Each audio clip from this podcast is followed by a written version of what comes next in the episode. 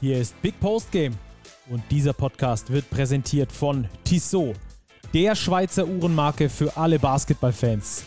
Als Partner der FIBA und offizieller NBA-Zeitnehmer ist Basketball für Tissot mehr als nur Sport vom Tip-Off bis zur Crunch-Time, sondern Lifestyle.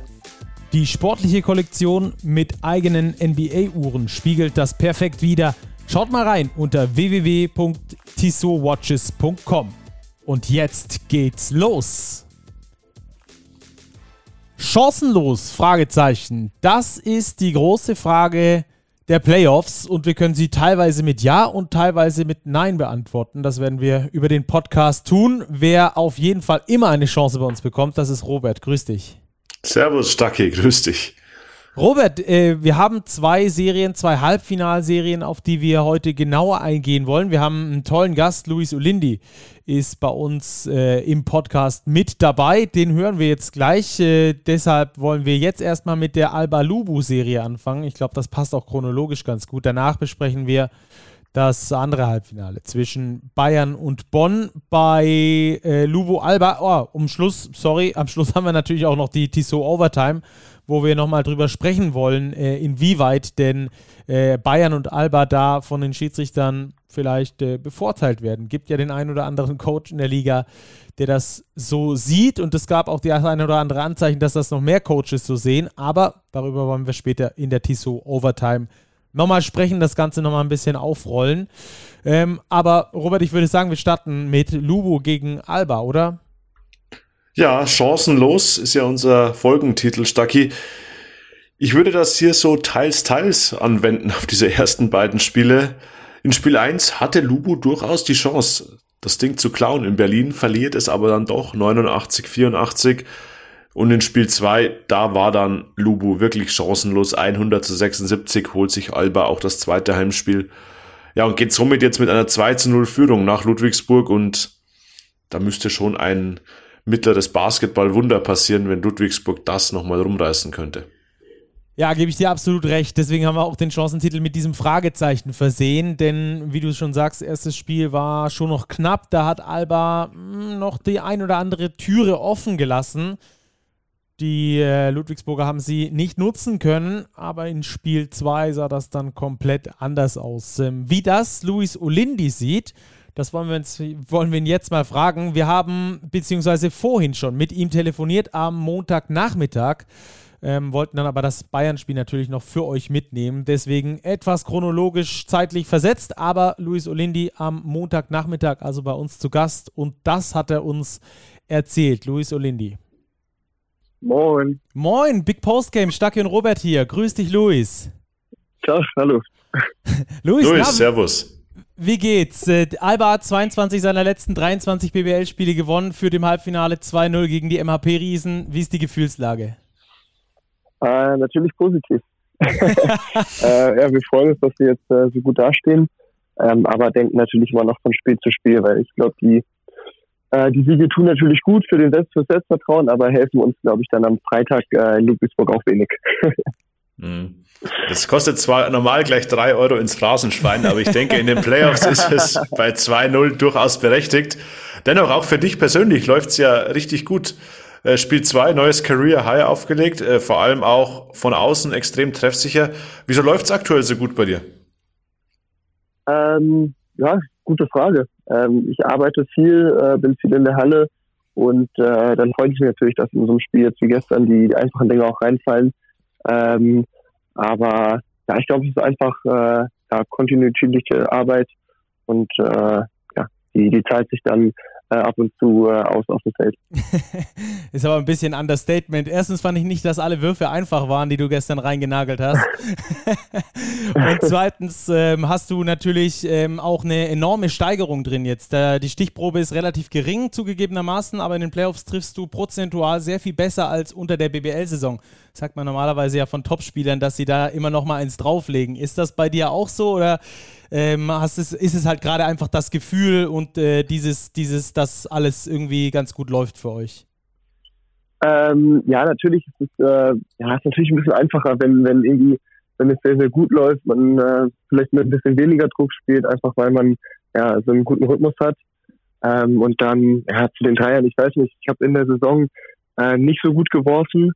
Ähm, glaube ich auch einfach unter meinen Möglichkeiten. Ich glaube, ich kann, kann viel besser werfen und ähm, habe trotzdem weiter daran gearbeitet und äh, habe jetzt das Gefühl, dass ich mich jetzt, ich fühle mich immer wohler und dann ist natürlich irgendwie, ja, ist geil, wenn, wenn die Dinger dann in so einem wichtigen Spiel fallen. Gar keine Frage.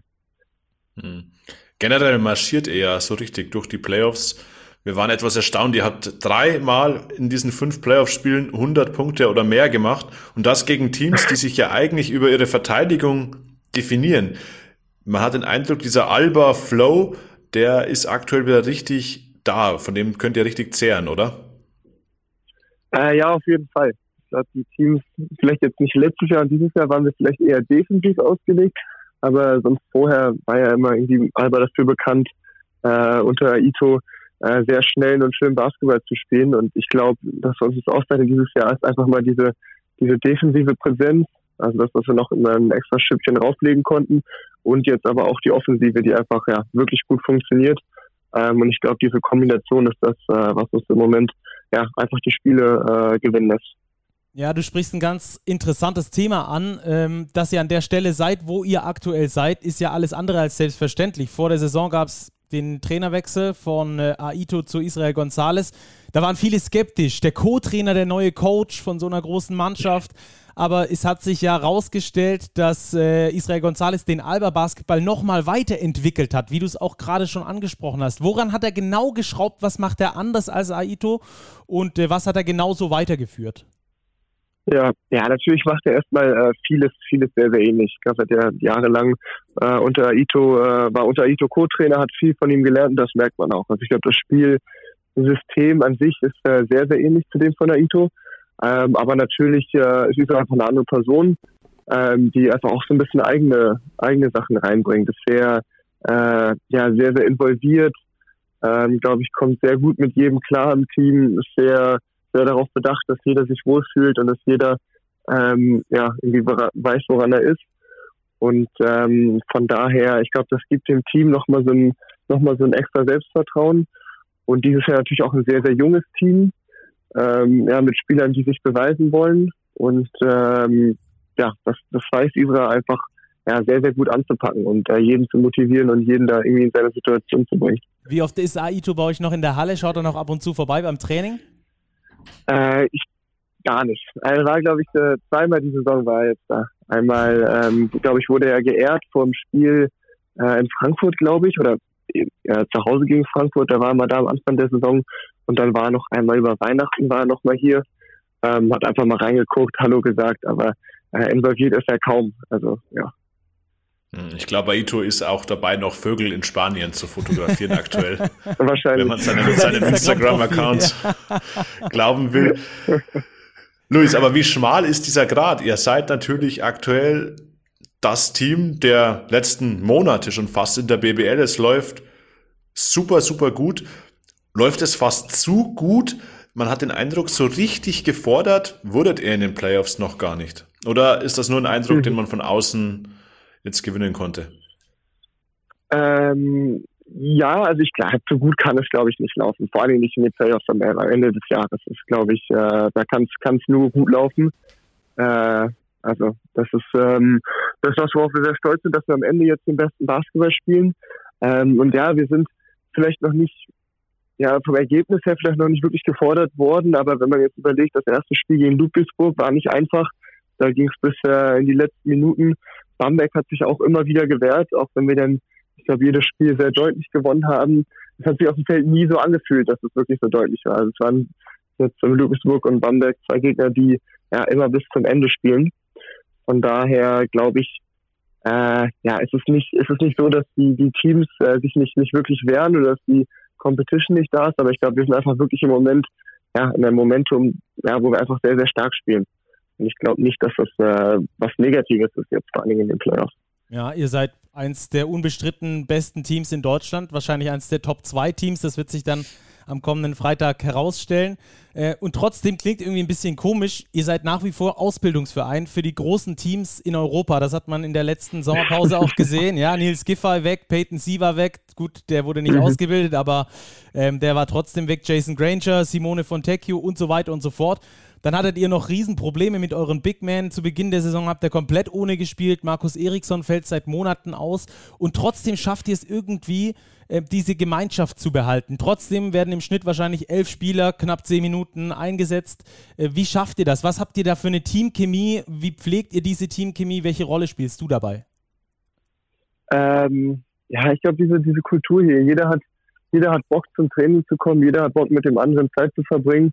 Ähm, es sind wirklich nur coole, ausschließlich coole Jungs hier im Locker Room. Von daher, ähm, ja, dann, dann es, es macht es leichter, wenn man wirklich Spaß hat oder wenn es wirklich Freunde sind, die man dann jeden Tag im, äh, äh, beim Training sieht. Und dann fallen vielleicht Spieler aus, aber jetzt haben man, ja, Spieler sind ausgefallen, dann haben wir jemanden bekommen wie Oscar, der einfach auch ein geiler Typ ist und dann einfach noch so überragend gespielt hat jetzt die Saison.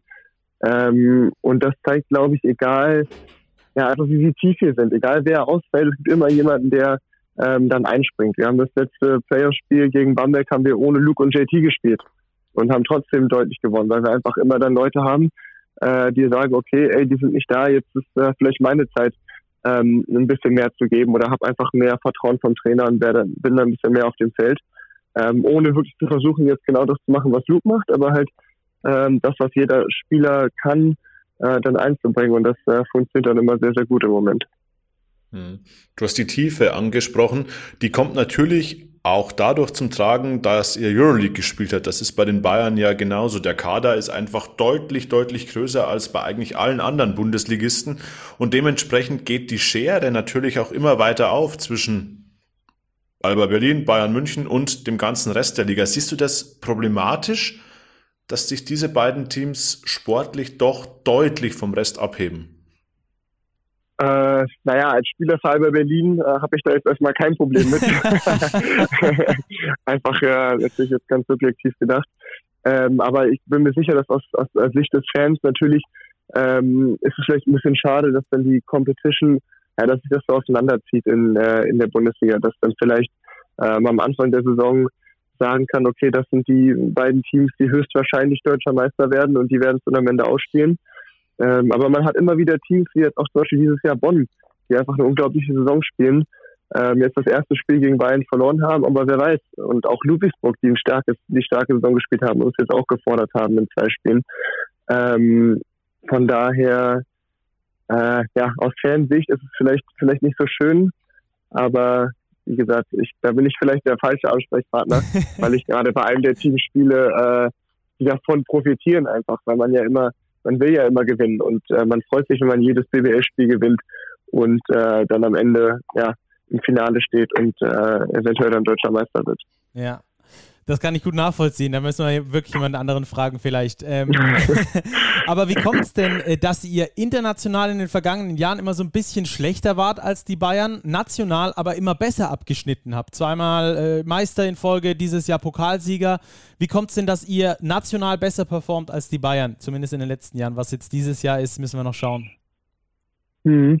Ähm, ich glaube, was letztes Jahr so ein bisschen, ein bisschen ausschlaggebend ausschlaggebend war immer, glaube ich, äh, ja, unsere starke Besetzung auf, auf den deutschen Positionen. Ich glaube, das hat äh, äh, München ein bisschen wehgetan, dass sie letztes Jahr äh, viele, viele starke Spieler hatten natürlich, aber dann rotieren mussten einfach in, in den Playoffs und in den Finals und wir mit der gleichen Aufstellung spielen konnte, konnten, wie wir es auch das ganze Jahr vorher schon getan haben. Ähm, ja, und ich glaube, dieses Jahr, dieses Jahr hatten wir, glaube ich, sogar auch die Chance, ein bisschen mehr zu machen in der Euroleague. Äh, ich glaube, Bayern hat sehr davon profitiert, dass die russischen Teams ausgeschlossen wurden. Ähm, und ja, bei uns war es ein bisschen, ja, ein bisschen Probleme mit Corona. Wir hatten ähm, äh, viele Verletzte, wie ihr ja schon gesagt habt. Und ich glaube, da hatten wir vielleicht die Chance, äh, vielleicht auch noch mehr zu machen. Ich glaube, es war, war gar nicht war gar nicht so deutlich, äh, dass, dass die Bayern so viel äh, vor uns waren. Am Ende sind Achter geworden. Ich glaube, wir waren Zehnter am Ende. Und ähm, ja, wenn man die Spiele mit einberechnet, die dann äh, ja, annulliert wurden, einfach äh, weil die russischen Teams ausgeschlossen wurden, glaube ich, hatten wir sogar in der regulären Saison gleich viele Siege wie die Münchner. Ähm, von daher, glaube ich, war der äh, Abstand dieses Jahr äh, gar nicht so groß international. Ähm, obwohl man natürlich auch den Bayern einfach mal äh, großen Respekt zollen muss, wie sie äh, gegen, gegen Barcelona dann in der Viertelfinalserie gespielt haben, was natürlich unglaublich war. Aber ich glaube, dass, äh, ja, wie gesagt, der, ähm, ja, die Lücke nicht so groß war dieses Jahr wie letztes Jahr. Hm. Ein Punkt, der in den BBL-Playoffs jetzt noch häufig diskutiert wird, Luis, ist der Modus, dieses 2-2-1. Wie stehst du als Spieler dazu? Ich denke, aus Sicht von Reisen und so weiter ist es deutlich angenehmer. Andererseits ist es für den vermeintlichen Underdog natürlich schon eine Bürde, zweimal erst auswärts zu spielen. Jetzt haben wir es bei Ludwigsburg gesehen, verlieren beide Spieler. Jetzt stehen die natürlich zu Hause massiv unter Druck. Denkst du, das hat ein Aus, eine Auswirkung im Vergleich zu den Jahren davor, als man sich immer abgewechselt hat mit dem Heimrecht? Ähm, ja, ist eine gute Frage. Also einmal natürlich reisetechnisch ist es so viel, viel angenehmer, weil man nicht immer hin und her reist. Ähm, ich weiß nicht, ob es unbedingt ein Vorteil oder so ein großer äh, Vorteil oder mehr Vorteil ist für, für das besser platzierte Team. Ähm, weil immerhin, ich meine, wenn man jetzt als, als, äh, als, ja, als jemand, der als erstes auswärts spielt, also als das vermeintlich schwächere Team, ähm, ein Spiel klaut bei dem, bei dem Favoriten, ähm, dann sieht das Ganze gleich wieder anders aus, weil dann der Favorit, äh, auch wenn er sein zweites Heimspiel dann gewinnt, ähm, gar kein, also das, das Heimrecht komplett verliert und dann wirklich darauf angewiesen ist, ähm, die nächsten beiden Spiele in, äh, in, ähm, ja, in der äh, gegnerischen Halle zu gewinnen. Und ich glaube, dann kann es ganz schnell gehen, äh, dass du da auch mal als äh, favorisiertes Team irgendwie so ein bisschen äh, auch unter Druck gerätst. Mhm. Ich habe das zu Robert in der Vorbereitung schon gesagt. Ich weiß auch nicht, was besser ist, aber dieser Modus, den, der aktuell ist, der ist ein bisschen extremer. Genau das, was du eben ansprichst. Entweder extrem gut für den einen oder extrem gut für den mhm. anderen. Und das entscheidet sich ja. am Schluss in einem der ersten ja. beiden Spiele, für wen es extrem viel besser ist. ja, ähm, ja genau, genau.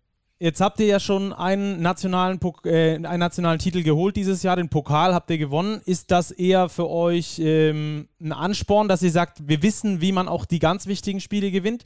Oder merkst du auch so ein ganz bisschen, auch wenn man das als Profi natürlich ungern zugibt, so eine... Ähm, so ein, ein, Satz sein, dass man sagt, wir haben ja schon den einen Titel, der von uns gefordert ist, national. Äh, ist schön, wenn es einen zweiten gibt, aber der Pokal ist erstmal gut. Nee, auf gar keinen Fall. Also wir wollen, wir wollen deutscher Meister werden. Das ist äh, ganz egal, ob wir jetzt den Pokal gewonnen haben oder nicht. Äh, ja, das ist natürlich schön. Also wir haben uns mega gefreut, das ist geil, aber ich glaube, die deutsche Meisterschaft ist immer nochmal der, die, die, der größere Titel. Und ähm, ja, wir wollen, wir wollen beides gewinnen, das ist gar keine Frage. Ja, ich glaube, das macht auch die BBL jetzt aus? Wir haben es auch im Vorgespräch gesagt, mich persönlich hat das Playoff-Feeling noch nicht so gepackt in dieser Saison, einfach weil es so viele deutliche Serien gibt. Aber es läuft jetzt ja dennoch sehr auf ein Finale Bayern gegen Alba Berlin hinaus. Wo siehst du ihr die Vorteile? Du hast angesprochen, letzte Saison waren es die deutschen Spieler, Paul Zipser, der noch ausgefallen ist, Radosevic verletzt. Die Bayern sind jetzt auf Deutsch vielleicht wieder ein bisschen stärker besetzt. Die direkten Duelle gingen in der Saison tendenziell an die Bayern. Wie würdest du auf diese Serie vorausschauen? Ähm, ja, natürlich müssen wir jetzt erstmal auch noch das dritte Spiel gewinnen gegen Ludwigsburg. Ähm, aber wenn, wenn wir dann möglich, also wenn wir dann im Finale sein sollten gegen die Münchner, dann, ähm, ja, ich weiß nicht wirklich, worauf es ankommt. Ich glaube, es kommt für uns darauf an, unser Spiel zu spielen, was wir jetzt die letzten äh, ja, zwei, drei Monate wirklich perfektioniert haben. Und ich glaube, wenn wir uns darauf konzentrieren, äh, unser Ding durchziehen, natürlich ein bisschen auch auf die Bayern gucken. Ähm, wissen alle, Lucic ein sehr, sehr starker Spieler. Cisco spielt im Moment sehr gut. Jaramas überragend in den auch in der Serie gegen, gegen Barcelona. Weiler Bepp natürlich. Man muss einfach wissen, was, was der Gegner kann. Aber ich glaube, bei uns, bei unserer Spielphilosophie ist es sehr wichtig, dass wir uns auf uns konzentrieren und nicht wirklich viel anders machen, als wir jetzt auch schon machen. Ja, dieser, dieser Alba-Flow. Ähm, vielleicht zum Schluss noch äh, was Persönliches. Ich habe gesehen, dein, dein Dad war mit in der Halle. Äh, natürlich großer, großer Fan von dir. Ähm, inwieweit äh, hilft dir das weiter? Du, dein Papa ist Bundesliga-Legende, äh, weiß, wie man äh, Titel gewinnt, wie man große Spiele gewinnt. Inwieweit äh, gibt es da den einen oder anderen Tipp vom Papa und inwieweit kannst du ihn auch umsetzen? ja, meine Eltern, also meine Mutter und mein Vater waren, waren beide da gestern. Das ist natürlich schön, wenn ich bei so einem Spiel da sein können. Und ähm, ja, mein Papa gibt mir gar nicht, gar nicht so viele Tipps. was ist, wenn es jetzt irgendwie darum geht, äh, Meisterschaften zu gewinnen oder große Spiele zu gewinnen. Wir unterhalten uns natürlich oft über Basketball, ähm, aber es ist wenig so, dass ich dann explizit nach Ratschlägen frage. Ich weiß gar nicht wieso, aber irgendwie ähm, ja, wir unterhalten uns ja generell so beide als Basketballfans dann eher über über andere Spiele, über andere Ligen, als dass wir äh, viel äh, ja, über meine aktuelle Situation oder über die ja, unsere Teamsituation gerade sprechen. Ist vielleicht auch ein bisschen entspannter dann. ja, genau, genau. Sehr cool. Dann äh, drücken wir natürlich hier die Daumen äh, für das mögliche Double und äh, wünschen viel Erfolg weiterhin. Ähm, macht so weiter. Es macht richtig Spaß, Alba Basketball zu schauen in dieser Saison. Dankeschön, das hört man gerne. Bis die Tage, viel also, Erfolg. Jo, ciao, danke, ciao. Luis. Ciao. ciao. ciao. So, Robert, jetzt wieder zurück ins Hier und Jetzt. Äh, dieses Interview mit, mit Luis, das war, fand ich, sehr interessant. Am Anfang war er noch so ein bisschen, hm, bisschen zurückhaltend, ein bisschen phrasenschweinmäßig unterwegs, bis er dann aber aufgetaut ist. Äh, so wie Alba eigentlich in der Serie, oder? Können wir fast so runterbrechen. ja, wenn wir es auf die Serie übertragen, durchaus. Alba ist ein bisschen, ja, lässig, würde man es vielleicht sagen, in die Playoffs gestartet mussten auch vielleicht noch nicht ans Alleräußerste gehen. Auch das haben wir mit Luis ja thematisiert. Aber dann spielt Alba Berlin das aktuell mit seiner ganzen Klasse, die sie unverkennbar haben, runter. Und sie haben eben individuell die höhere Klasse als Ludwigsburg und sie haben auch in der Breite der Mannschaft die höhere Klasse. Und das macht sich einfach bezahlt in so einer Playoff-Serie. Wir haben es schon oft thematisiert, wie ist es, wenn sich die Euroleague-Teams jetzt wirklich explizit vorbereiten können auf die Gegner in der Bundesliga und wir sehen, dort so. ist es dann so, wie wir jetzt teilweise in Spiel 2 gesehen haben, dass Alba Berlin wirklich das Ding relativ ungefährdet dann nach Hause fahren kann.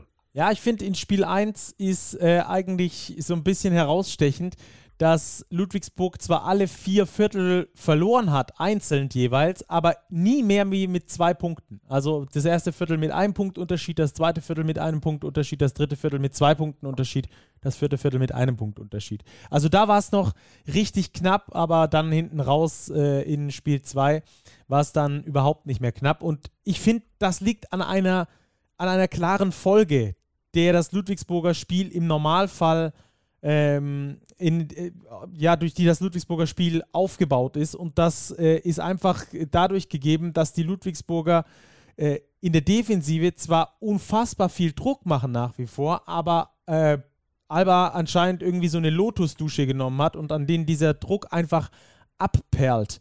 Und ähm, ich finde, dadurch entstehen dann keine Turnover. Ludwigsburg ist die Mannschaft, die die meisten Turnover in der Liga erzeugt beim Gegner. Und wenn der Gegner keine Turnover macht, also den Ball nicht wegwirft, dann wird es schwer für die Ludwigsburger, weil sie dadurch nicht in ihre Schnellangriffe kommen, nicht also ins Fastbreak-Spiel kommen, dadurch keine einfachen Punkte, sehr viel ins Setplay müssen. Ludwigsburg ist nicht dafür bekannt, die allerbesten Lösungen im Setplay zu haben, weil sie eben sehr viel 1 gegen 1 spielen, weil sie dann gezwungen sind, schlechte Würfe zu nehmen. Daraus folgt wieder, dass der Gegner durch schlechte Würfe mehr Rebounds hat, die sie übrigens auch ganz gut kontrolliert haben, die Berliner.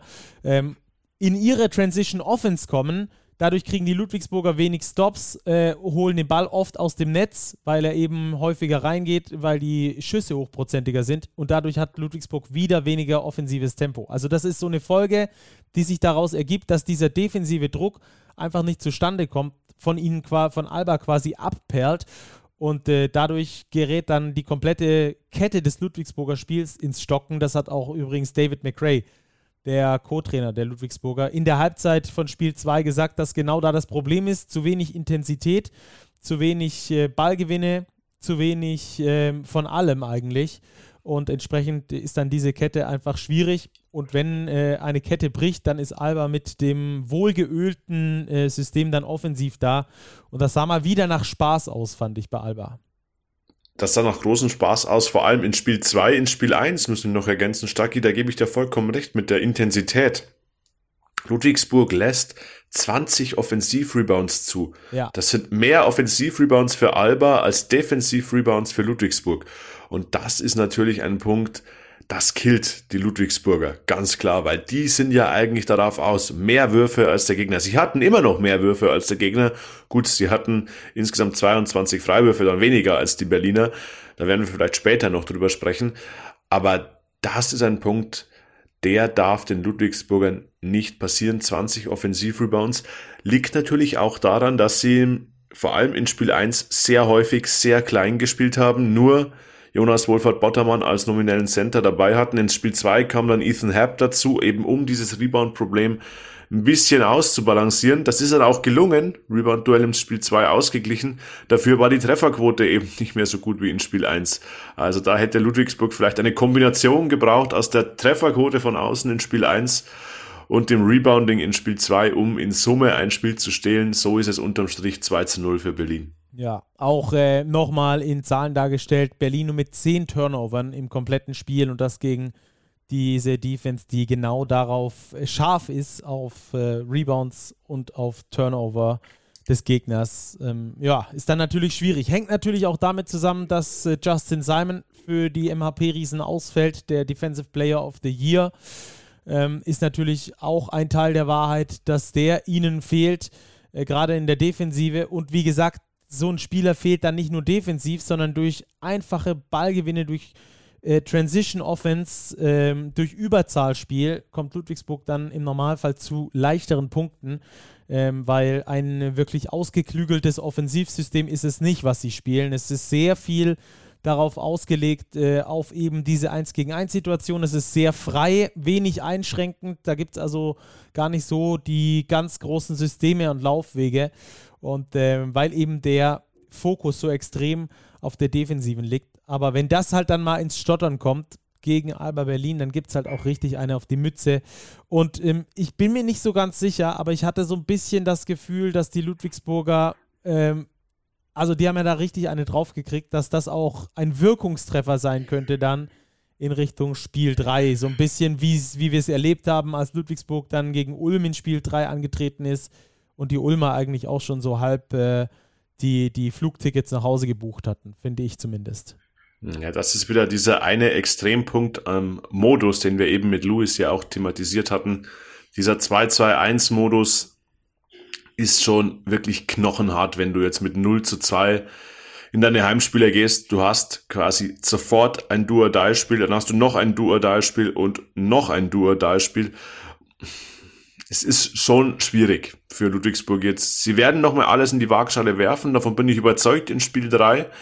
Einfach um Alba vielleicht ein Spiel abzuluxen, vielleicht auch Alba mal ins Nachdenken zu bringen, dass die merken, oh, es geht vielleicht doch nicht so einfach, wie sie sich's vorstellen oder wie es aktuell läuft, um dann vielleicht in Spiel 4 nochmal wirklich die große Überraschung zu schaffen. Persönlich glaube ich fast nicht daran. Ich glaube, dass die Qualität von Alba Berlin zu hoch ist, und Alba das am kommenden Wochenende mit 3 zu 0 dann zumachen wird. Ja, da bin ich, bin ich auch bei dir. Äh, man hat es übrigens auch gesehen, dass John Patrick, der hat ja sowieso alle Hebel versucht in Bewegung zu setzen, also nicht nur rein sportlich, sondern auch ähm, mit dieser Schiri-Diskussion, wo wir später noch dazu kommen. Ähm, aber auch solche, ähm, solche Kleinigkeiten, dass beispielsweise ein Lukas Herzog über 10 Minuten spielt, dass Jacob Patrick äh, über 10 Minuten bekommt, genauso wie Johannes Patrick. Äh, Im Normalfall ist es so, dass der eine oder der andere über 10 Minuten spielt, aber selten beide. Ähm, das zeigt auch so ein bisschen, dass er wirklich alles versucht hat, da irgendwie nochmal Defensive, nochmal Härte reinzubekommen. Aber es sollte irgendwie ähm, schlussendlich da nicht sein. Äh, was ich auch interessant fand in Spiel 2 vor allem, dass die Wurfverteilung doch ein bisschen gewöhnungsbedürftig war.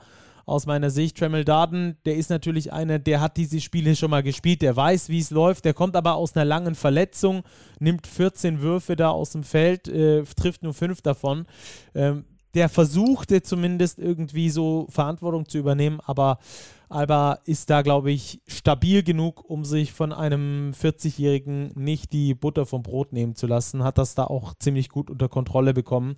Insgesamt, ja, die Ludwigsburger äh, Wurfverteilung da äh, nicht, nicht ganz so gewöhnlich. Äh, auch Spiel 2 hat Alba es dann geschafft, Jordan Hals gut zu kontrollieren. Und äh, damit war es dann eigentlich auch schon auch schon besiegelt. Da ist dann halt genau das, was du vorhin angesprochen hast. Alba mit unglaublich breitem Kader, ähm, der auf allen Positionen wirklich gut besetzt ist. Ähm, da fehlen ja auch noch Spieler äh, noch und nöcher äh, und, und die Ludwigsburger eben dann mit einem dünneren Kader, gerade wenn einer wie Justin Simon ausfällt. Also 2-0 äh, aktuell für Alba. Es könnte da äh, sehr gut sein, dass es da auch 3-0 heißt. Kommenden Freitag ist da das entscheidende Spiel. Ob es denn für Ludwigsburg noch weitergeht oder ob es das in dieser Saison war und sich Alba aufs Finale vorbereiten kann. Gegen wen? Das ist die Frage. Halbfinale Nummer 2 war nämlich Bonn gegen die Bayern nach zwei Spielen. Deshalb unsere Sendung übrigens am Dienstagmorgen erst Erscheinungsdatum, weil wir dieses Spiel noch mitnehmen wollten. Steht 2-0 für Bayern. Aber das waren auch zwei komplett unterschiedliche Spiele, würde ich sagen. Ja, es war so ein bisschen parallel zur Serie Alba Ludwigsburg.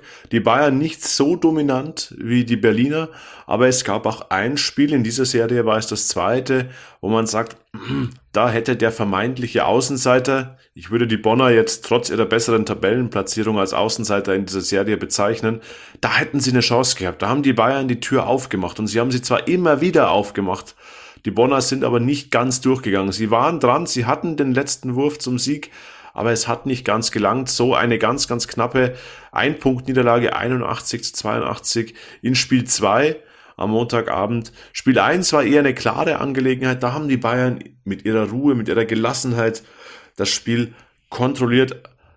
68 zu 80 nur 68 Punkte zugelassen. In der Defense die Kreise von Parker Jackson Cartwright weitgehend eingeschränkt, auch von Javonte Hawkins, die beiden eigentlich wirklich gut unter Kontrolle gehabt. Das war der Schlüssel zum Sieg. Und in Spiel 2 kam das Publikum nochmal mehr, aber die Bayern am Schluss auch, fand ich unterm Strich mit einer um einen Tacken reiferen Leistung als die Bonner. Lass uns da nochmal ein bisschen detaillierter reingehen und das vielleicht auch ein bisschen chronologisch aufbauen, dass es, dass es logischer wird. Spiel 1 erstmal nochmal.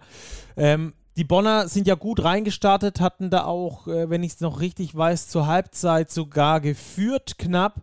Ähm, die Bayern dann in Halbzeit 2 die klar bessere Mannschaft, haben. Das dritte Viertel mit 10 Punkten Vorsprung gewonnen, das äh, vierte Viertel mit 4 Punkten Vorsprung gewonnen, also die zweite Halbzeit insgesamt mit plus 14 äh, bestritten äh, hing für mich auch daran, äh, der Schlüssel, du sagst es zum einen, die Ruhe, die sie hatten. Ähm, da werden wir später in Spiel 2 nochmal drauf kommen, die hatten sie da nämlich gar nicht.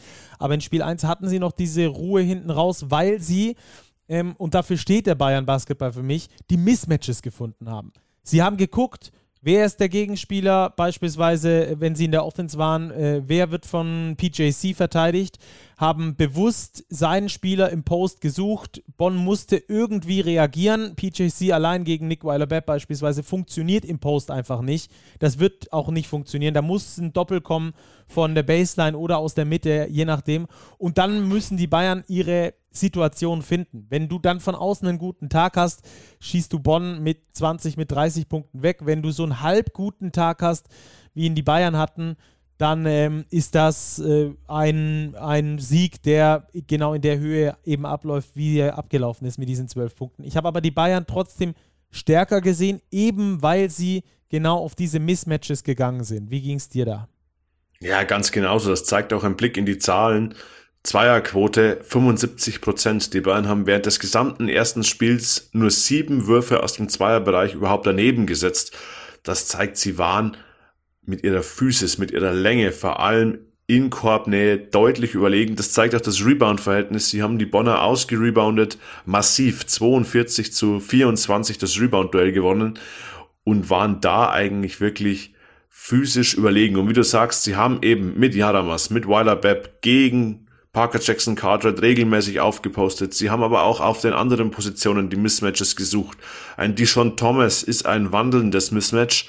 Spiel 2 hat Bonn eine ganz gute Lösung gefunden dafür, da kommen wir vielleicht später darauf. Aber ansonsten war das eine ganz reife Leistung der Bayern und für ein erstes Spiel in einer Playoff-Serie auswärts eine sehr souveräne Leistung. Ja, Sehe ich genauso. Gerade ähm, in Halbzeit 2 hat man dann immer mehr auch sich darauf fokussiert und ich glaube, das ist auch der Schlüssel zum Erfolg aus Bayern Sicht, wenn du genau diese Mismatches suchst. Denn jetzt kommt eine steile These von mir.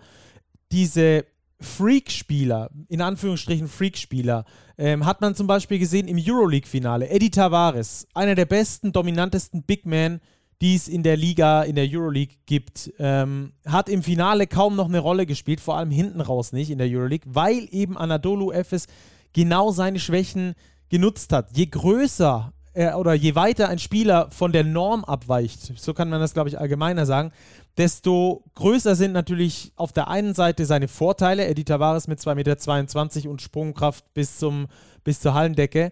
Ähm, natürlich äh, blockmäßig super gut am Start und auch äh, defensiv äh, angstverbreitend. Auf der anderen Seite aber sind natürlich seine Schwächen auch sehr viel deutlicher, wie die bei normal großen Spielern. Ist lateral viel langsamer, ist auch sonst auf den Füßen nicht besonders schnell. Wenn du das attackieren kannst, hast du dann im Finale in der Euroleague gesehen, dann äh, bekommst du da ähm, sehr viel mehr und äh, am Schluss war quasi Eddie Tavares unspielbar. Jetzt ist Peter Jackson, äh, Parker Jackson Cartwright nicht komplett unspielbar, um Gottes Willen, hat trotzdem im ersten Spiel 14 Punkte, 9 Assists, 6 Rebounds gemacht. Das sind, ist eine super Statline. Aber er hat halt defensiv erstens herausragende Defizite gegen beispielsweise äh, Nick Weiler-Webb und gegen Onion Yaramas. Das muss man einfach so sagen. Äh, ihm muss immer dort geholfen werden, ansonsten wird es ganz schwierig, wenn die Bayern auf diese Option gehen. Und zweitens, wenn du einen Gegenspieler hast, äh, wie, wie äh, PJC, der der Star der Mannschaft ist und nur 4 von 19 aus dem Feld wirft, dann hast du eigentlich als Gegner gewonnen. Das sind 21 Prozent. 14 Punkte hören sich erstmal viel an, aber bei einer Quote von 21 Prozent, lass ihn 14 Punkte machen. Diese, diese äh, 15 daneben geworfenen Würfe, da kannst du richtig viel äh, draus basteln, gerade in der Offensive. Sag ich. Also, dass Peter Jackson Cartwright, der ist nicht komplett unspielbar, um Gottes Willen, aber gegen die Bayern hat er für mich sogar fast einen Tick mehr äh, Potenzial ins Negative als ins Positive. Ich würde nicht so weit gehen, dass ich sage, er hat Potenzial ins Negative, aber dann sieht man eben genau das, was du angesprochen hast. Die Coaches bereiten sich vor und sie wissen genau, was ist zu tun. Was mache ich gegen Parker Jackson Cartwright? Bayern hat versucht, ihm den Dreier wegzunehmen. Keine offenen Dreier für ihn, 0 von 6. Bayern hat versucht, ihn offensiv zu attackieren, schick ihn ins Post-Up da hat Bayern seine Vorteile. Und dann merkt man eben, dass der auch der MVP der Liga, der ein überragender Spieler ist, vor allem offensiv, dann an seine Grenzen stößt, weil er eben Gegenspieler hat, die sehr physisch sind. Und wenn die Bayern das auch noch switchen, und die Bayern haben viele auch große Spieler, die in der Lage sind, auch PJC einigermaßen vor sich zu halten, dann wird es eben schwierig. Und wie du sagst, diese 14 Punkte gibt man gerne ab für 15 Fehlwürfe, vor allem wenn man sie so gut reboundet, wie es die Bayern in Spiel 1 getan haben. Ja, ganz genau. Das musst du halt dann quasi als Folge dessen noch, noch obendrauf noch oben drauf packen. Ähm, da haben die Bayern wirklich einen sehr schlauen Job gemacht. Ähm, die Bonner waren gut am Start, gar keine Frage. Ähm, haben da auch gut mitgehalten in Halbzeit 1. Ich finde, gerade wenn die Bonner äh, unkonventionell spielen, ihr, ihren schnellen Basketball spielen, dann haben sie äh, die Möglichkeiten, die Bayern zu ärgern. Und äh, damit können wir, glaube ich, auch detaillierter noch in Spiel 2 einsteigen, ähm, was, ja, was ja das zeitnäheste Spiel an der Veröffentlichung dieses Podcasts ist.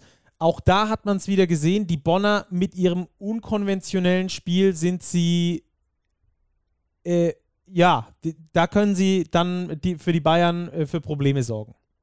Ja, das haben wir auch in der Vorschau auf diese Serie gesagt, Stacki. Wie gehen die Bayern mit diesem unkonventionellen Spiel um? Das ist ein Spielstil, mit dem haben sie selten zu tun. Dieses extrem wuselige, schnelle, mit den schnellen Abschlüssen, viele Dreier und so weiter und so weiter. Da tun sich die Bayern durchaus schwer. Wenn dann die Halle ins Spiel kommt, das hat man in der zweiten Halbzeit gemerkt, dann waren die Bayern auch in Spiel 2 nicht immer sattelfest. Also die Bayern haben schon Chancen offeriert gegenüber den Bonnern. Die Bonner haben es meiner Ansicht nach in der Schlussphase etwas verpennt, ihr Teamspiel aufzuziehen. Klar, Parker Jackson Cartwright war lange mit vier Fouls auf der Bank, Javante Hawkins ebenso. Und die beiden wollten es dann unbedingt im größten Teil alleine regeln. Sie haben ganz viele Würfe aus 1 gegen 1 Situationen genommen in den letzten fünf Minuten. Ich erinnere mich in den letzten fünf Minuten nur an einen wirklich top herausgespielten Angriff war. Das war der Dreier von Carsten Tada, der die Halle auch nochmal richtig ins Boot geholt hat, wo die Bonner, ich meine, ausgeglichen haben oder sogar in Führung gegangen sind. Alle anderen Würfe, auch wenn die teilweise drin waren, waren schwierige Würfe aus 1 gegen 1 Situationen. Und das ist eigentlich das, wo die Bayern, glaube ich, die Bonner auch hinbringen wollten. Eben nicht diese schnellen Abschlüsse aus zwei, drei, vier Pässen heraus, sondern vielleicht diese Hero Ball-artigen Abschlüsse von PJC, von Javante Hawkins, die dann hin und wieder zwar mal reingehen, aber unterm Strich für die Bayern dann doch ganz gut zu verteidigen waren.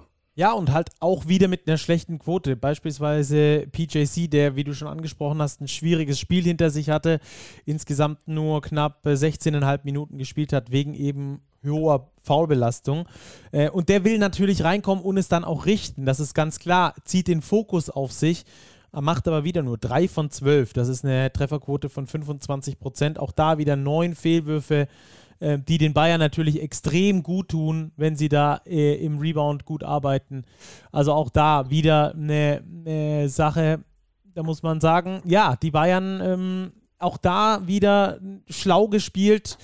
Ähm, ja, schlau gespielt. Man kann natürlich dagegen argumentieren, der hatte halt einen schlechten Tag, aber das ist wirklich dann auch ähm, erzwungen von der Defensive, dass dorthin gedacht wird. Ähm, aber ich will gar nicht die Bayern zu sehr loben ähm, für das, was sie gemacht haben. Das war der Gameplan. Ich finde, dass sie den Gameplan nicht strikt genug umgesetzt haben, dass äh, wenn die mit der höchsten Konzentration da reingehen würden, kann ich mir sogar vorstellen, dass sie es noch viel besser umgesetzt bekommen würden. Aber äh, was Andrea Trinchieri danach auch gesagt hat, und das war auch mein Eindruck, die mentale Stärke war in Spiel 2 bei den Bayern irgendwie nicht vorhanden. Dieses Selbstverständnis des FC Bayern, was sie in Halbzeit 2 von Spiel 1 gezeigt haben, war in Spiel 2 dann vor allem in Halbzeit 2 mit der Halle irgendwie nicht mehr so da.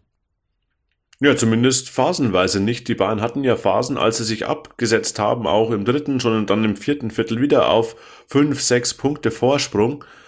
Und da hätte man eigentlich damit rechnen können, okay, jetzt machen sie die Tür wirklich zu, legen nochmal zwei, drei erfolgreiche Angriffe obendrauf, gehen in den zweistelligen Bereich mit dem Vorsprung und das Ding ist gegessen. Aber das haben sie verpasst. Da waren sie nicht tough genug und das hat den Bonnern ermöglicht, nochmal ins Spiel zurückzukommen. Und das haben die Bonner auch gut gemacht.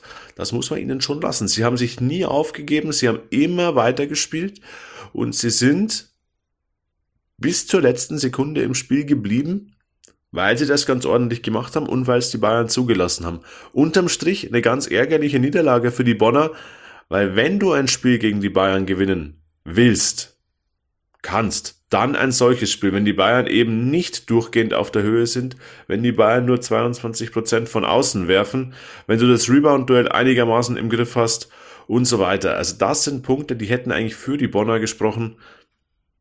So ist es in ein Punkt. Sieg für die Bayern. 2-0.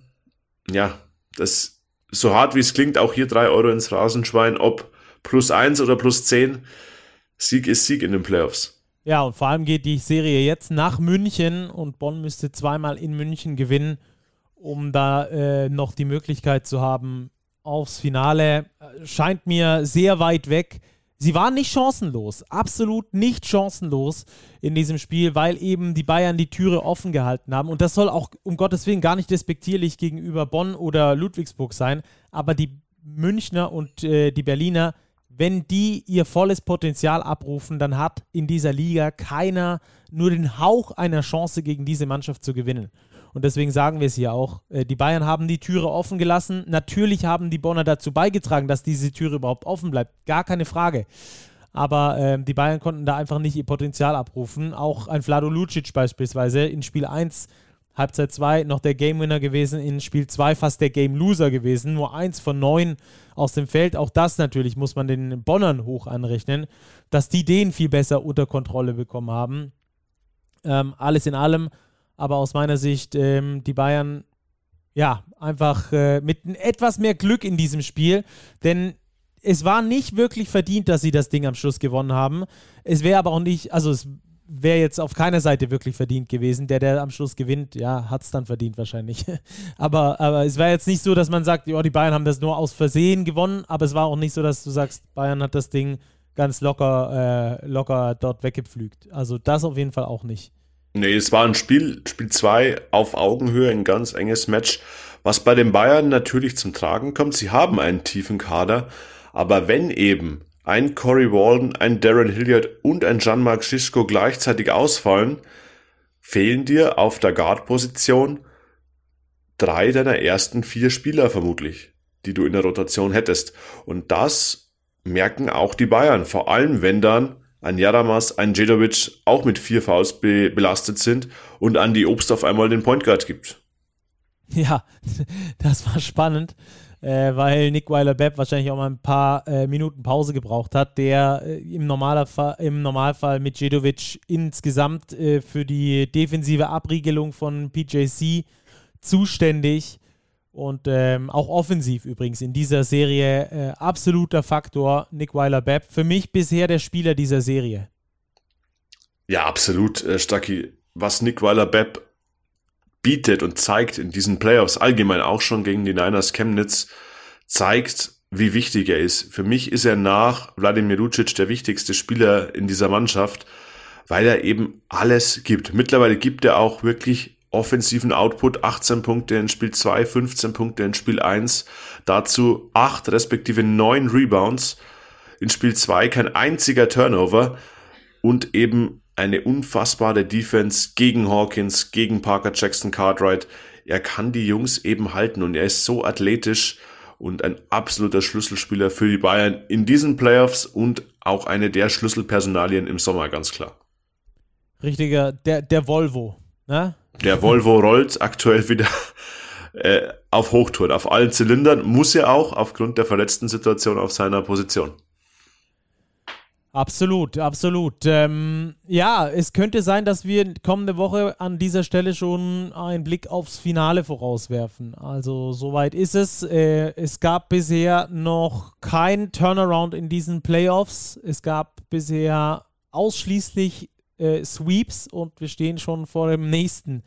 Auch in dieser Serie hier. Es ist, glaube ich, ganz, ganz schwierig für die Bonner äh, in Bayern oder in München zu gewinnen, weil ich glaube, wenn du, du weißt, und deswegen war auch Carsten Tada übrigens, der ein überragendes Spiel 2 abgeliefert hat, der super eingesprungen ist, äh, so enttäuscht, weil er, glaube ich, auch aus seiner Erfahrung weiß, dass wenn du in solchen Spielen nicht zugreifst, dann kannst du es eigentlich gegen die Top-Teams vergessen. Ja, vor allem, wenn du ein Top-Team jetzt noch dreimal in Serie schlagen musst. Das ja. ist halt der Punkt, der jetzt den Bonnern wirklich wehtut. Ähnlich wie Ludwigsburg Berlin, jetzt steht es auch hier 2-0. Die Bonner haben jetzt nicht mal mehr Heimrecht, müssen zweimal nach München reisen am kommenden Wochenende, samstags und montags. Und sie müssen beide Spiele gewinnen. Und dieses Wissen, glaube ich, kann auch, könnte zur Last werden. Vielleicht können sie auch befreit aufspielen, wenn sie das irgendwie abstreifen können. Aber ich glaube, dass in heimischer Halle die Bayern die Qualität haben, die höhere Qualität als die Bonner und auch hier die Serie mit 13-0 zumachen werden. Ja, kann ich mir, kann ich mir auch sehr gut vorstellen. Ähm, war aber endlich mal wieder ein spannendes Spiel. Das hat richtig Bock gemacht, weil die Bonners einfach auch knapp gehalten haben, gefeitet haben. Leider halt dann am Schluss diese entscheidenden Punkte haben liegen lassen. Auch äh, Thomas Isalo hat es nach dem Spiel gesagt. Es waren kleine Kleinigkeiten, mal ein Turnover, mal ein Rebound, mal eine Defensivaktion, die, die dann fehlt. Und hm, das hast du schon richtig gesagt, sehe ich übrigens ganz genauso. Ähm, etwas zu viel Hero Ball, den die äh, Telekom Baskets da gespielt haben. Da hätte vielleicht das ein oder andere ähm, Teamplay nochmal besser helfen können. Aber ich meine, die Bonner spielen in dieser Saison schon äh, mit, mit, ihren, mit ihren Heroes vorne dran und äh, die haben auch schon das ein oder andere Spiel so gewonnen, sonst wären sie nicht da weit, so weit oben gewesen. Und ähm, dass du das dann im, im Playoffs, in den Playoffs ausschalten kannst, schwierig. Schwierig. Ja, wir dürfen das in Bonnern, glaube ich, auch nicht zu sehr negativ nicht, auslegen. Wie du sagst, nicht. es ist deren Identität über die individuelle Klasse von PJC, von Javonte Hawkins zu kommen. Parker Jackson Cartwright ist nicht umsonst der MVP der Liga. Er hat viele Spiele entschieden. Er hat 36 Punkte im Schnitt gemacht im Viertelfinale. Aber auch das ist eben das Merkmal einer Mannschaft der Klasse von Bayern München oder von Alba Berlin, dass sie in der Lage sind, die Kreise solcher Spieler einzuschränken und somit den Gegner wirklich einer seiner stärksten Waffen zu berauben. Ja. Ja, äh, Problem aus meiner Sicht für Ludwigsburg und Bonn, um dann mal sich, uns so ein bisschen von diesen Serien äh, zu lösen. Sie können halt, äh, sie können schon mithalten, das haben sie auch gezeigt, aber halt pro Spiel 20, 30 mal 39 Minuten, aber für 40 ist dann halt die Qualität beim Gegner, obwohl er ein schlechtes Spiel erwischt, dann doch zu hoch. Das haben wir in Spiel 1 bei Alba Ludwigsburg gesehen und in Spiel 2 bei Bayern gegen Bonn. Ich glaube, äh, das kann man schon so sagen. Ja, selbst äh, wenn Ludwigsburg oder Bonn ein Spiel gewinnt pro Serie, was durchaus im Bereich des Möglichen gewesen wäre oder auch immer noch ist, die Serien sind ja noch nicht zu Ende, die Wahrscheinlichkeit, dass es Teams Ludwigsburg, Bonn, Ulm und so weiter eben schaffen, drei Spiele eben gegen diese Mannschaften, gegen die beiden Euroleague-Teams zu gewinnen, die ist halt wirklich gering. Da haben wir schon eine relativ große Schere, die da aktuell klafft zwischen Bayern Alba und dem ganzen Rest der Liga.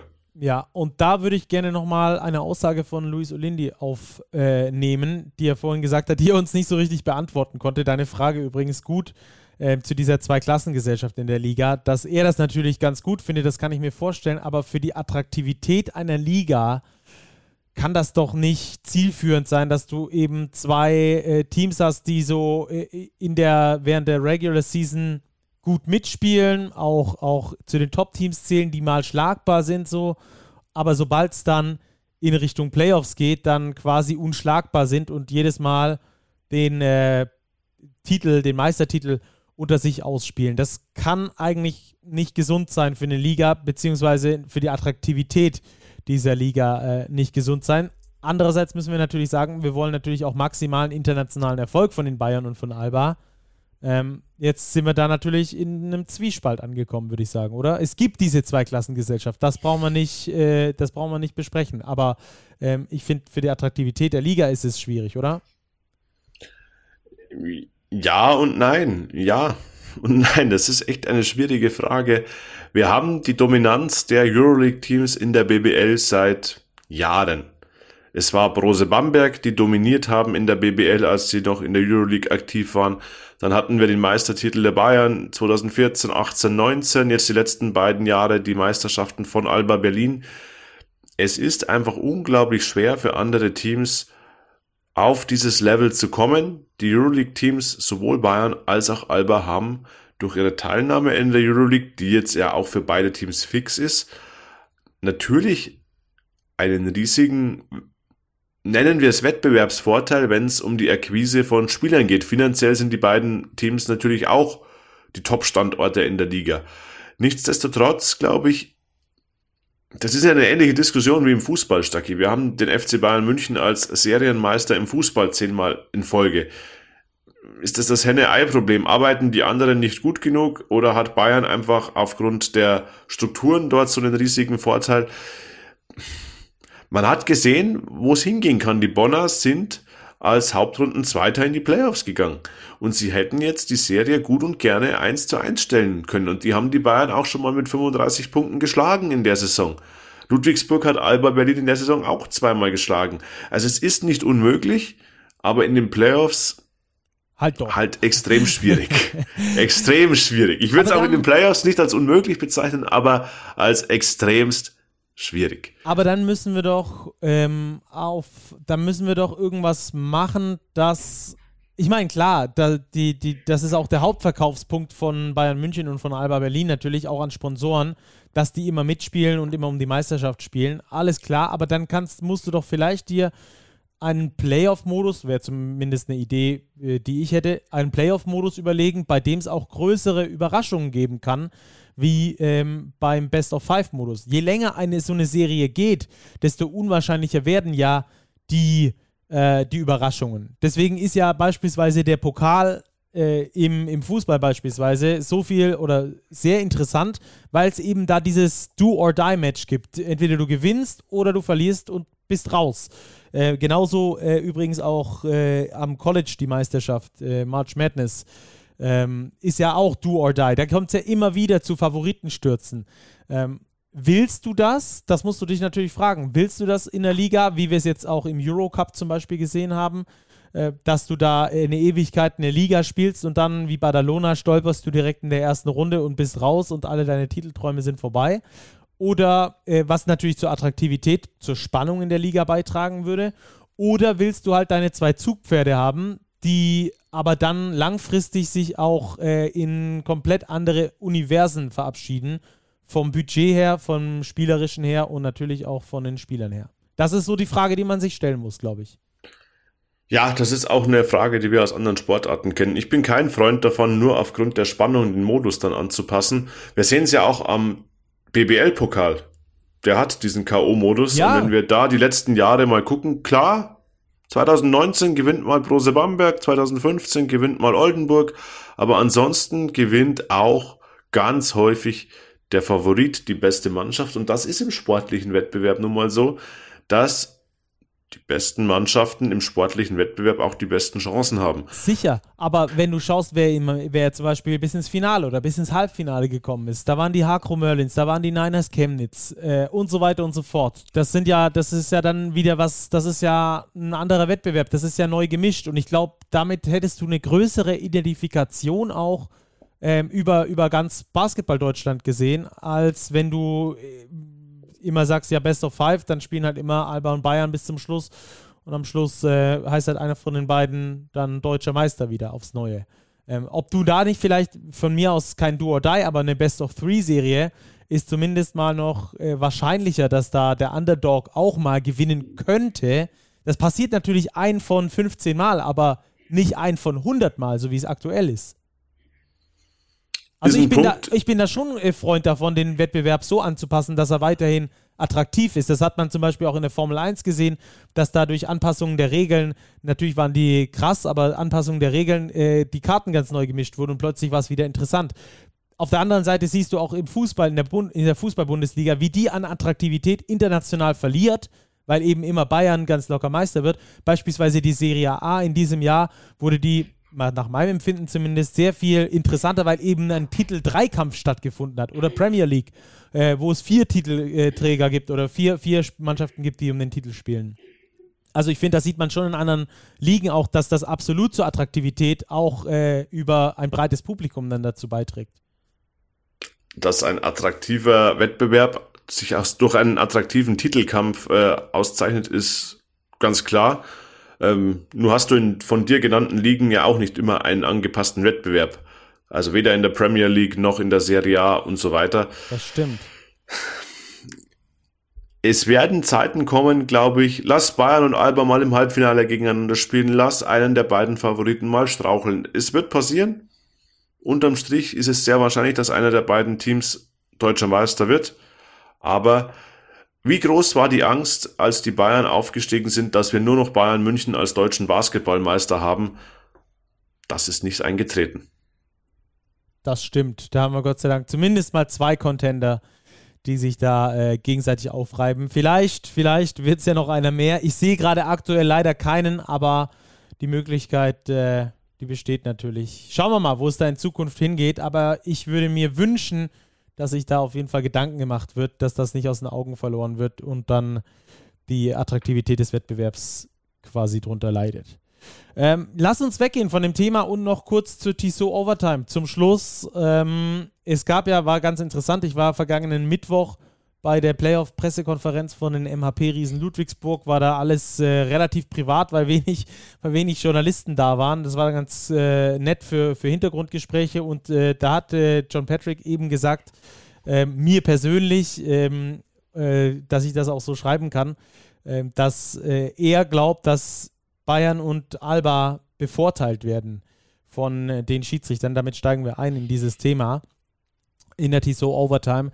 Ähm, Hast du grundsätzlich die, das Gefühl, dass Alba und Bayern bevorzugt behandelt werden von den Schiedsrichtern, anders behandelt werden von den Schiedsrichtern? Nein. Ganz klar, nein. Gut, dann pfeifen wir jetzt ab. nein, äh, das glaube ich äh, wirklich überhaupt nicht. Ich weiß, worauf John Patrick abzielt. Es geht ihm natürlich ähm, um seine Serie gegen Alba Berlin und um die Freiburg-Statistiken, die er dort regelmäßig beklagt und die Foulverteilungen. Stacki, aber ich habe mich im Wissen auf diese Overtime etwas vorbereitet. Und wenn wir mal auf die Freiburg-Verhältnisse schauen, der fünf Ludwigsburger Playoff-Spiele bisher, der drei gegen Ulm und der zwei gegen Berlin, sagen die Freiburg-Verhältnisse 15 zu 41, 13 zu 29, 5 zu 18, 6 zu 28, 11 zu 35. Das sind Jeweils die für den Zahlen. Gegner mit der Jeweils höheren Zahl. für den Gegner mit der höheren Zahl. Ich glaube nicht, dass in fünf Spielen die Schiedsrichterleistung jeweils so schlecht, einseitig und so weiter, wie man es bezeichnen will, aus John Patricks Sicht war, dass diese Zahlen nicht gerechtfertigt sind. Man muss einfach sehen, die MHP diesen Spielen sehr, sehr klein. Gegen Berlin teilweise große Teile des Spiels ohne Spieler über zwei Meter auf dem Parkett. Alba ist eine große Mannschaft, Alba ist physisch, Alba hat Vorteile im Rebounding und zieht dementsprechend auch mehr Fouls. Also ich glaube nicht, dass wir hier eine Bevorteilung irgendeiner Mannschaft sehen oder auch eine Benachteiligung der MHP diesen Ludwigsburg. Worüber wir sprechen können, ist die Linie der Schiedsrichter. Ja, das machen, wir, das machen wir gleich. Das machen wir gleich. Das, das ist, ein, das ist ein, anderer Paar, ein anderes Paar Schuhe. Da wollte ich äh, auch noch äh, dazu überleiten. Lass mich noch kurz zwei Takte dazu sagen. Ich bin da nämlich voll bei dir. Ich habe das bisher auch nicht beobachten können. Und Foulstatistiken äh, sagen überhaupt gar nichts aus. 0,0. Ähm, ich finde es auch immer ein bisschen, äh, ein bisschen kasperhaft, das finde ich, äh, dass dann da oft in Foulstatistiken irgendwie 20 zu 21, 22 zu 21, 20 zu 20 Fouls irgendwie äh, stattgefunden haben. Das funktioniert nicht. Da braucht auch niemand irgendwie was am Schluss gerade pfeifen oder sonst irgendwas. Es gibt verschiedene Spielstile und diese Spiel Spielstile sind so komplett äh, gegensätzlich, dass äh, man Fouls als reine blanke Zahl einfach nicht nehmen kann und sagen kann, Mensch, das ist aber äh, eine Mannschaft, die wird bevorzugt und die wird benachteiligt. Das funktioniert nicht. Genauso wie du bei einem Spieler nicht sagst, der äh, 20 Punkte im Schnitt macht, das ist der beste Offensivspieler, wenn der dafür 40, 40 Würfe im Schnitt braucht. Die blanken Zahlen nützen uns in diesem Fall überhaupt nichts zu irgendeiner Argumentation. Und ich kenne John Patrick seit Jahren und ich weiß, dass er diese äh, in Anführungsstrichen Kriegsführung nicht nur auf dem Spielfeld veranstaltet, sondern auch neben dem Spielfeld da neue Themen aufmacht, gerne. Ähm, es ist sicherlich was, was Auswirkungen hat auf die, Aus äh, auf, die, auf die Schiedsrichter. Die können sich davon nicht komplett befreien. Das sind normale Menschen. Wenn die das irgendwo lesen, denken die zumindest mal drüber nach, ob sie deswegen die Ludwigsburger bevorteilen. Ich glaube es auch nicht. Aber man versucht da einfach auf allen Ebenen ähm, irgendwie das Ding für sich äh, als benachteiligter Club oder als, als schlechterer Club eher, ähm, als sportlich schlechterer Club das für sich äh, irgendwie hinzubiegen. Also ich sehe das auch nicht. Ähm, in dem Fall können wir diese Diskussion mal beiseite schieben, aber äh, interessanterweise hast du schon was angesprochen, was ich auch im Kopf hatte, die Linie der Schiedsrichter. Und da vor allem mir, sind mir die beiden Spiele zwischen den Bonn und den Bayern äh, aufgefallen. Spiel 1, ich sag dir mal nur kurz meine Beobachtung, kannst du gerne deinen Senf dazugeben. Spiel 1, ganz wilde Linie, beziehungsweise gar keine Linie bei den Schiedsrichtern drin. Ähm, schwieriges Spiel aus meiner Sicht, auch zu pfeifen. Isalo nach zwei Minuten schon mit dem ersten technischen Foul, war übrigens äh, nicht aus Versehen bei ihm. Das ist absolut berechnend. Ähm, und dann äh, sich von der Hektik der Halle anstecken lassen. Spiel 2 war eine gerade Linie zu erkennen. Für mich viel zu kleinlich. Für mein Verständnis von den Playoffs viel zu kleinlich. Aber das ist meine Meinung. Ja, stimme ich dir zu. Spiel 1 habe ich auch so gesehen. Erst viel zugelassen, dann kam schnell das technische Foul, danach sehr wenig zugelassen. In Spiel 2 fand ich das unterm Strich wirklich eine, von den Entscheidungen her, wirklich eine gute Schiedsrichterleistung. Es gab vielleicht ein, zwei Situationen, wo man sagen kann, ja, das Offensivfall von Hawkins, das End One gegen Cedovic, naja, da hätte man jetzt auch jeweils nicht pfeifen müssen, aber okay. Die Entscheidungen an sich fand ich allesamt korrekt. Ja. Es waren mir einfach auch ein bisschen zu kleinlich. Also ich würde mir da auch ein bisschen mehr, mehr Physis, mehr Härte wünschen, die da zugelassen wird. Weiß aber natürlich auch, dass das ein ganz, ganz schmaler Grad ist in so einer aufgeheizten Arena. Wie viel Leine gibt man eben den Spielern, um das Spiel nicht aus dem Ruder laufen zu lassen? Von daher bin ich ein bisschen zwiegespalten. Mir war es auch ein bisschen zu kleinlich. Klar will man auch die besten Spieler auf dem Feld haben. PJC schnell vier Fouls, Hawkins vier Fouls. Liegt natürlich auch daran, dass sie Isalo lange drauf lässt, auch in Spiel 1 schon. Parker Jackson Cartwright mit drei Fouls auf dem Parkett gelassen, im dritten Viertel nicht ausgewechselt. Das kommt dann schon dazu.